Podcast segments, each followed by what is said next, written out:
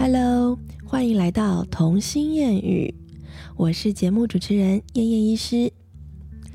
今天我想要聊的主题呢，有一点点延续上一集的味道。上一集我提到了，就是我在工作上遇到的一个 case 这样子。这一集我想要聊的是关于死亡，死亡的这个体验的经历呀。每个人都会有一次嘛，就人生最终还是要走到这一条路的。那我今天为什么会有一点感触，想要聊这个主题？主要是因为前几天我在跟姐妹俩吃饭的时候，在跟我的两个小孩吃饭的时候，姐姐刚好拿出了她在学校画的一幅图，就给我看，然后说：“妈妈，你看，就是这是我画的。”然后通常这时候我们就会开始对着她画的东西。添加一点想象力，那我就对着他画的其中一个小动物就说：“哇，你看这个大大的耳朵，看起来好像很开心啊，或是之类的，或者是你看你帮他画的这件衣服，而且有彩虹的样子。我觉得如果你再加上个翅膀，它真的看起来就好像天使哦，这样。然后我就聊到天使这个东西嘛，那。”这时候就是姐姐其实是一个情绪很敏感，就是我常常笑她是一个老灵魂，就是虽然是一个四岁半的孩子，可是她常常内心在想的都是还蛮出乎我意料之外的。她可以很敏锐的去察觉周周遭身边所有人的情绪变化，然后也可以知道什么时候该停止她的动作，她的动作可能触犯到对方了，她知道什么时候要停止，然后。他也知道什么时候妈妈需要安慰，然后甚至需要跟我聊聊之类的。这是我觉得他就是真的很老成的一件事情。所以我在跟他相处之间，就是我之前有提到，我都会用很大人的口吻在跟他聊天。其实我就是把他当朋友这样子，会跟他聊我今天心情很不好，因为我今天在工作上巴拉巴拉之类的，那他也都听得很开心。那那一天就讲到他画的图，我就觉得哇，好像天使哦。那他把我过去跟他讲过事，其实都牢牢的记得。我曾经有过一只猫，我养过一只猫咪，在我大学的时候，大概大一、大二的时候，我就把它认养回来。从两个月开始，从猫咪两个月大一直养养养养到，呃，它前一两年过世。其实它很高龄哦，它就是已经有十六、十七岁了。以一只就是流浪猫来讲，它真的是。我觉得他后来是蛮善终的了啦，就是这一趟他的猫咪的生命旅程应该是很完美的了。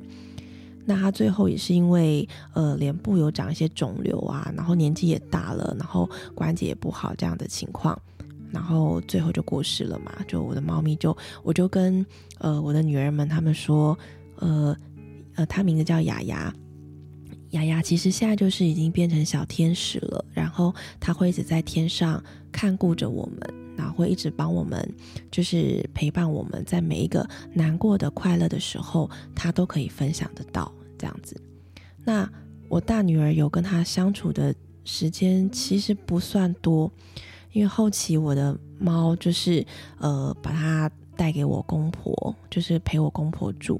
然后让老人家就是可以比较多的生活调剂这样子，所以我公婆反而后期就是对雅雅付出了非常多的心力，然后对她的感情也非常的深厚这样子。那那一天因为一幅画聊到了天使这个这个名词。他就突然间没来由哦，因为真的前前几分钟我们都还开心的在研究他的画，然后就是觉得说你今天画的呃有没有进步啦，或者是你觉得你的特色在哪里啊，还在聊这些开心的事情。突然间他就是脸一沉，然后就转过来，眼光已经开始泛泪了，我就整个傻眼，我想说什么？我刚才讲错话了吗？然后我就 QQ 怎么了？结果他就说妈咪。我好想雅雅哦，结果讲完之后就开始整个爆哭，你知道吗？就是斗大的泪滴就开始叭叭叭一直那个哭出来。然后这时候我跟美眉在旁边就呈现傻眼的状况，然后就是呃，然后我就说，嗯，Q 你需要一个很大的抱抱吧？你到我身上来，我抱着你。然后他就爬到我身上，一直哭一直哭，然后就说。他已经变天使了，我都看不见雅雅了，我真的好想他哦。他跟学校的小茶一样，啊，他们学校有养两只羊，那其中一只羊是小茶，一只叫小花。那小茶在去年的时候就是已经生病，然后就是已经也是变成小天使的这样子。然后，所以他就讲到雅雅，就顺便讲到小茶，然后就说小茶也是小天使了，他们全部都变成小天使了，我真的好想念他们哦。这样，然后就哇哇哇哇的一直哭。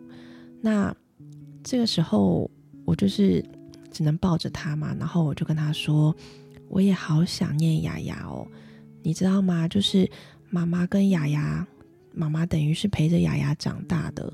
所以，在她身上相处的时间比跟你相处的时间还要久。对我来说，她也是我的一个女儿，她变成是很像你的姐姐这样子。所以，妈妈也非常非常的想她。我就一直也是在告诉她说，她有的情绪我也有，她对雅雅的思念我也有。我只是想要试图告诉她说。有这种情绪是正常的，不用害怕。而且你想要宣泄的时候，我会一直在你身边陪你。然后这时候就是最好笑的是，妹妹就在旁边一边吃饭，然后就说：“哦，雅雅变天使了。”这样子就是 还在旁边煽风点火，这样子一直提醒姐姐这个伤心的事情。然后，然后姐姐就是等到她哭完嘛。其实我的作风一直都是会让孩子在。可以允许的时间里面啦，就让他把他的情绪释放完。我不希望他带着一个很忧伤，然后或者是觉得有一些话题是禁忌的。我们在开心的时候突然间让他忧伤，我不想让他觉得他有这样情绪转折是会影响到大家，然后就是压抑自己这样子。我觉得，就我的立场，以我的出发点。我会太在意别人的想法，然后自己变得绑手绑脚的。那这一点就是我希望我可以带给我的小孩们，就是我希望他们在自己的情绪奔放上是很自由的，在我可以给他们的条件下，当然他们是拥有各式各样的情绪，然后去接受它，自己处理完情绪之后再冷静下来，这会是我觉得最完美的状态。那当然我也不是。无所限制，就让他们随时随地都可以奔放他们的情绪。就像姐姐之前就问过我说：“妈咪，为什么你都跟我说想哭就哭出来没有关系？可是在学校老师都说好了好了，不要哭了。”他没有办法理解这两个差别。那我当下就回答他说：“哦，因为妈妈只有你跟妹妹两个小孩要照顾啊。可是学校老师一个老师要照顾你们。”十五个人，一个老师有十五个小孩。如果十五个都一起哭了，那他要抱抱谁？老师没有十五只手啊，可是妈妈有两只手啊。这样，我就是用这个方法跟他讲，然后他就立刻跟我说：“哦，那我明白了，没关系。就是我如果有想哭的时候，我会回来跟你说。”诶，所以我就觉得，无形之中，我就是已经成为他内心一个很坚强的后盾嘛。就至少他有情绪会跟我分享。我觉得我在为我们的。他的青春期奠基一个很稳固的那个那个基石，这样子，这样至少我们到青春期还可以像朋友，这是我的理想啦。就是我们用朋友的方式相处到青春期，不用哦躲躲藏藏，什么事情不想让妈妈知道，这样子。好，那拉回来死亡这件事，那当下他哭完了之后，我陪伴他，就是拍拍他，抱抱他，秀秀他，这样。那他哭了大概有三五分钟有哦。那哭完之后，他就很累了，然后就跟我说：“妈妈，我哭完了。”我说：“好，我知道你哭完了，你有觉得好一点吗？”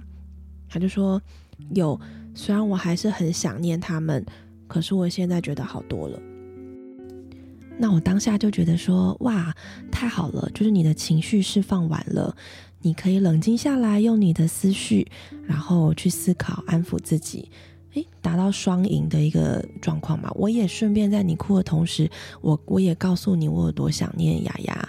我也是慢慢的在释放了我的对雅雅的一些思念。就是两个人这样的情绪加在一起，其实并没有让整个低潮太过延长，甚至就是诶，还得到一个互相安慰的一个角色。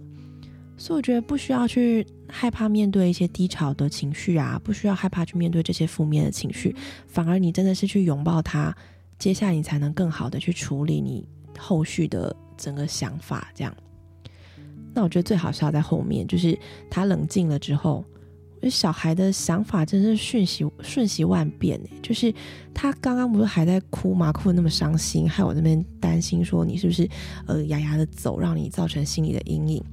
就哭完，擦擦眼泪，下一秒就跟我说：“妈咪，这样子好了，我们再去买一只新的猫咪吧，这样我就不会太想念雅雅了。”我心里想说：“这太夸张了吧？”然后我就说：“你真是很没良心诶，再养一只猫，它也不会是雅雅；再养一只猫，你还是会想雅雅，不能因为别人的出现而取代它的角色吧？”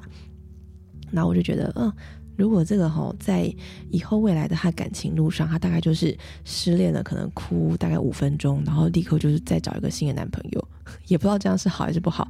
多情种子，然后这也不知道是不是是双子座的特色，就是因为好像双面人，一下要这样，一下要那样，他情绪很快就过了。Anyway，就是呃，反正至少当下事情是解决了。当然，我也没有同意他再养一只宠物，因为我觉得我对雅雅的哀伤还没有到一个就是。让它结束的一个状态，所以短时间之内没有办法再接受其他宠物这样子。好，然后这个就是谈到他他我我对他讲到天使死亡的这个情绪的处理。那当然，接下来我得做的事情就是，其实我已经买了很多关于死亡的绘本，准备要在时间点到的时候拿出来给他看。所以他现在。突然 cue 了我这件事情，我就觉得嗯，差不多了，这些绘本要准备出场了，这样子。那我相信很多家长都一定多多少少会面临要怎么跟孩子解释死亡这件事情，或者是怎么陪孩子去度过如果有亲属或是宠物死亡的情绪。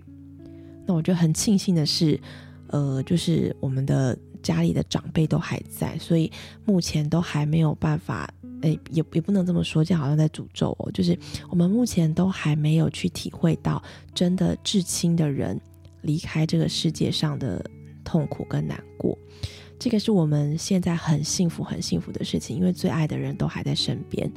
但是迟早有一天还是要面对这样的状况，那我得先帮小孩做一些功课，让他们准备好，到时候一定会有的忧伤。而且，如果是至亲家人的离世的话，一定会比宠物的离世更难解决。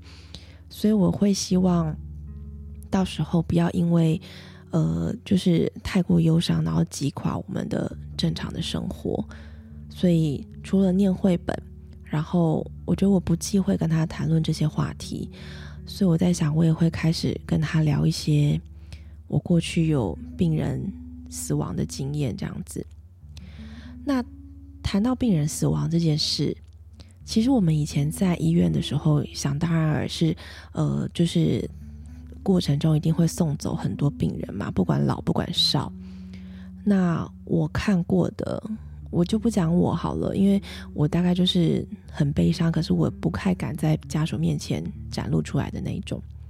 我身边的一些其他的医师，包括学长姐，或者是同辈的同学，或者是学弟妹。我们就可以察觉到，每个人面对死亡，即使他不是你的至亲，但是毕竟一个生命在你面前流逝，其实多少还是有一些人性会让你感觉到那种极度的忧伤。那我看过各式各样处理忧伤的态度，我遇过就是直接跟着家长一起抱头痛哭的，甚至哭的比家属还大声的。我也遇过就是。强作镇定，然后表面上看起来像没事，可能会被人家觉得很无情，就宣告死亡时间，然后就也没有安慰家属，就是离开，然后回到护理站去开始开他的一些死亡诊断书，或者是呃开出院病历这样子，就做他分内的事情。但是我想，这样子的人，他其实内心还是会有一些哀伤的状态，只是他。嗯，可能不想要表露出来给别人知道。我觉得不能直接对人家下标语说是冷血。那当然也是有，就是像我一样默默的在旁边偷偷擦眼泪，不敢多说。然后也是有很坚强，其实很难过，但是还记得要反过来去安慰家属，就是说，哦，他终于没病没痛了，不然他至少在病床上也是一个折磨跟痛苦这样子。我们有各式各样不同的方式可以去面对死亡跟处理活下呃留下来的人剩余的情绪。那其实没有对与错，也没有任何方法是比较好的。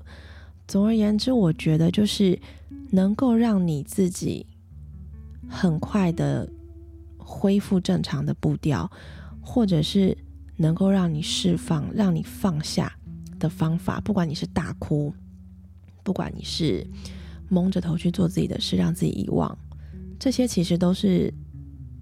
自己选择的方式，只要你自己可以接受，自己过得去，不要成为你自己心里一个重担。然后你后来看什么事情都是悲伤的，做什么事情都提不起劲。不要这样子的话，这些都是很健康的情绪表达方式。这样子，那我就曾经在一个癌症末期，就最后病逝的小女孩，她其实已经呃，我觉得因为。癌症化疗，然后跟反复因为并发症出入院的孩童，他们已经跟我们这些住院医师培养了很深厚的关系。那我在一个晚上，就是这个小女孩就过世了，所以我就在病塔旁边陪呃我的学弟妹们，就是宣告她的死亡时间。然后当下这个 case，可能我稍微这样提一下，我的学弟妹或是同学们，大家就知道我在讲哪一个。她的妈妈是。其实很怕 ICU 的环境，他们是有那种会看得见有的没的东西的灵异体质，所以每次小女孩只要状况不对，住到加护病房的时候，小女孩永远是自己在加护病房，因为妈妈不敢进来。她很想、很想、很爱、很爱小孩，可是他真的不敢进来，因为他这些东西他觉得很不舒服，他呃。就是心理压力很大，这样子，所以他其实都是会一直守候着小孩，他也没有跑，但是他就是无法进入到这个加护病房，因为说真的，加护病房里面应该就是很多小孩的灵魂可能还在吧，因为我们也听过很多小孩互相讲说他看到谁以前的病人之类已经过世的病人这样。那在这个我们宣告他死亡时间的时候，当下妈妈其实是在另外的会客室房间，他没有办法进到病房。到他身边跟他道别，因为他承受不住。这时候也有很有爱的另外的，就是癌症小孩的妈妈，因为他们可能彼此都认识。你住院久了，他就一起在会客室陪他、安慰他，然后就是陪他度过这个崩溃的时段。然后是我们医师跟护理人员在帮他做最后的处理，这样子，然后请那个呃，就是。呃，丧葬业的人来帮他把遗体运走，这样子。那在这中间过程中，学妹其实已经很想哭了，就是哭到不行，因为那个是一个已经见面太多次、照顾太多次，也会有情感，而且他就是一个孩子这样。然后，所以当下我就只有想到是，我也很想哭。那我觉得我不应该在学弟妹面前哭，吧他会更崩溃。所以我就走到他的身边，然后摸摸他的头，然后跟他说。太好了，你再也不用打针了，你已经再也不会有病痛的感觉了，你已经完成你这一世的功课了，辛苦你了。那你现在就是，如果有看到光，看到有天使，看到有佛祖，看到有神要带着你走，你就记得牵起他的手，然后开开心心的走。爸爸妈妈、阿妈他们都会很好，这样子。反正我觉得我最后，因为他们听力是最后丧失的嘛，所以我觉得我最后还是让他讲一些安心的话，可能对我来说我也舒缓了，然后我也为他做到最后一点事了，除了宣告死亡时间之外。所以我现在回想起来那一幕，我还觉得说，幸好我有这样做，幸好我没有因为哭而错过了我最后可以跟他讲话对话的时间。那我也是用我最大的祝福，让他结束了他这一生，这样子。这是我觉得我个人对面对死亡的一些处理方法跟做法啦。但是这个就是给大家参考而已，就是真的没有什么对错。但是一定要记得有释放自己低潮的方法就是了。好吧，今天这一集怎么又变得好像有点沉重？那这个话题就是，如果有大家还有更有兴趣的想要跟我分享的，我也很开心能够收到你们的私讯，这样子。那我们今天就先聊到这里喽，下次再见吧，拜拜。